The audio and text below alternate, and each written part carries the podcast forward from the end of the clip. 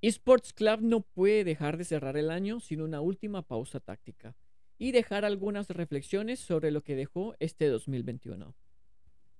La amplia exposición lograda tras el buen año competitivo de Crew Esports dejó en claro que empujar hacia buenos resultados deportivos y aprovechar la cobertura mediática es rentable y además es un buen ejemplo.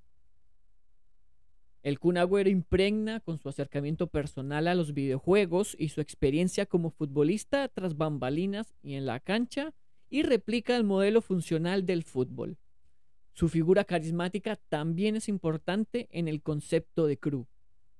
Finalmente, un experimentado y riguroso staff técnico junto al talento de los jugadores latinos son hoy la piedra base que sustenta y ratifica Extiendo también la mención a Infinity de Costa Rica, Furious y Ebro Gaming de Argentina, God's Plan de Ecuador, a los mexicanos de Team ACE, que también representaron a Latinoamérica en los torneos globales.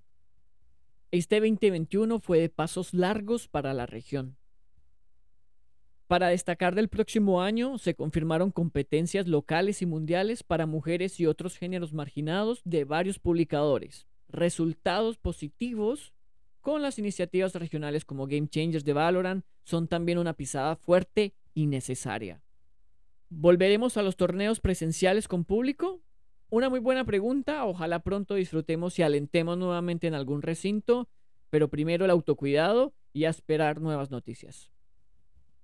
Finalmente, un saludo enorme a los oyentes de Chile, Argentina, México, Estados Unidos, Alemania, por decir algunos, a todas las personas que nos escuchan Personalmente agradezco mucho la atención y las palabras de buena crianza que me han hecho llegar.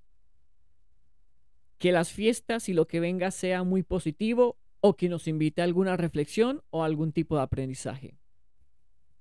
Nos vemos el próximo año en Esports Club y que tengan un muy feliz año nuevo.